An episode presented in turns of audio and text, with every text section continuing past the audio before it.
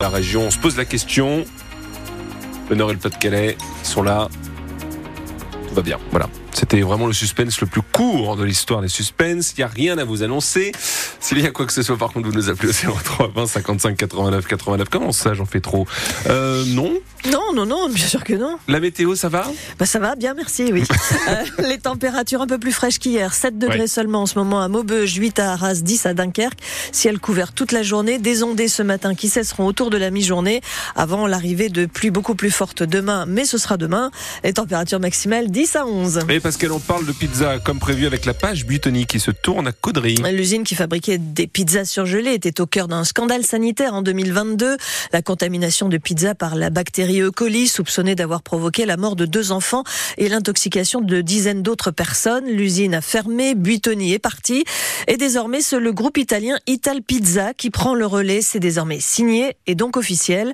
L'usine va continuer de fabriquer des produits pré-cuits au four. Redémarrage de l'activité à l'automne avec 140 personnes d'ici 2028 et 12 millions d'euros investis pour rénover le site du Cambrésis. L'officialisation de ce rachat en ce début de semaine, c'est un soulagement pour le maire de Caudry, Frédéric Bricou. Cette euh, usine de Caudry avait malheureusement euh, cette euh, mauvaise réputation qui lui collait à la peau. Donc on est très heureux de voir cette issue positive et puis euh, un site de production qui va prendre vie, qui va être euh, au top par rapport au montant d'investissement. Vous savez que le sud du département a des indicateurs socio-économiques qui sont pas les meilleurs, euh, un taux de chômage qui est important. Donc c'est important d'avoir des entreprises qui continuent à croire dans notre territoire et puis dans les qualités de notre main-d'œuvre locale. Donc très heureux de pouvoir tourner la page de cette affaire de l'usine du Tony. Ital Pizza qui reprend donc cette usine Buitoni de Caudry emploie aujourd'hui 1700 salariés. Des producteurs de lait ont manifesté hier devant le site Lactalis de Cuincy. Dans le Douaisis, ils dénoncent une nouvelle fois la baisse de leur rémunération qui ne serait pas conforme à la loi Egalim. La vingtaine de producteurs s'est ensuite rendue à l'hypermarché Carrefour de Flers en Escrebieux pour retirer une grande partie des produits Lactalis des rayons et les mettre en réserve. Et de nouvelles révélations après l'attentat contre Dominique Bernard le 13 octobre à Arras. La presse a eu accès à l'interrogatoire de Mohamed Mogouchkov mené le 10 novembre. Il indique qu'il ciblait bien le professeur de français du lycée Gambetta ce jour-là, précisant qu'il n'avait pas de problème particulier avec le professeur, mais plutôt avec la matière qu'il enseignait. Le jeune homme indique également avoir fait des repérages les semaines précédant l'attaque et que l'attentat était donc planifié. Le SNES, la CGT et Sud Éducation appellent à une nouvelle journée de grève dans l'éducation nationale aujourd'hui.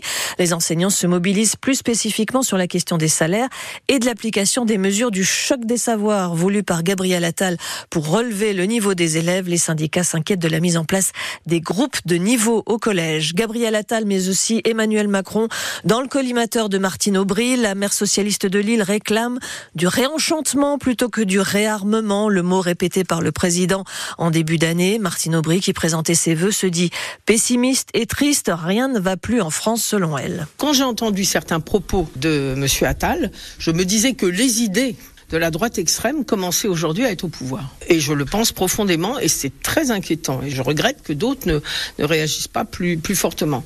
Mais de manière plus globale, je pense que ce qu'on attaque aujourd'hui, c'est le modèle, euh, modèle français, le modèle démocratique, le Parlement ignoré, euh, euh, les corps intermédiaires méprisés, pour ne prendre que ça, le Conseil constitutionnel soit utilisé, soit vilipendé, le modèle social, la crise de l'éducation, où on répond euh, au niveau qui a baissé pour nos enfants, comme au, au manque d'enseignants dans les classes uniquement par les uniformes et par le service universel, franchement, on n'est pas à la hauteur. Les hôpitaux, au moment où il y a tant de problèmes de santé en France, la seule chose qu'on fait, c'est les franchises médicales qui vont être doublées.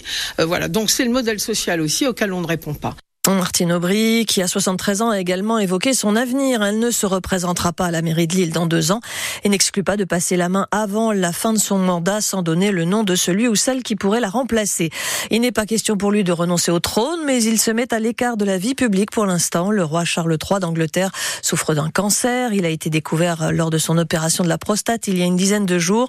Le souverain, âgé de 75 ans, assure être très optimiste. Il a commencé son traitement dès hier. Et Lille joue la carte de l'humour. Vous en parlait hier, le début du festival Lilarius avec des spectacles toute la semaine.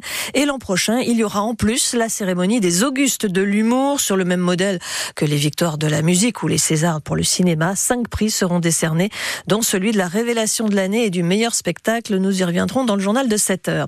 En cette journée internationale sans smartphone, la ville de Seine-Port, en Seine-et-Marne, euh, vient de voter une charte pour réguler l'usage du téléphone dans l'espace public. Il sera notamment restreint devant les écoles, dans les commerces ou euh, dans la rue. Hein. Rien d'obligatoire, bien évidemment, pas de sanction, mais une sensibilisation nécessaire pour le maire qui a consulté les habitants sur la question.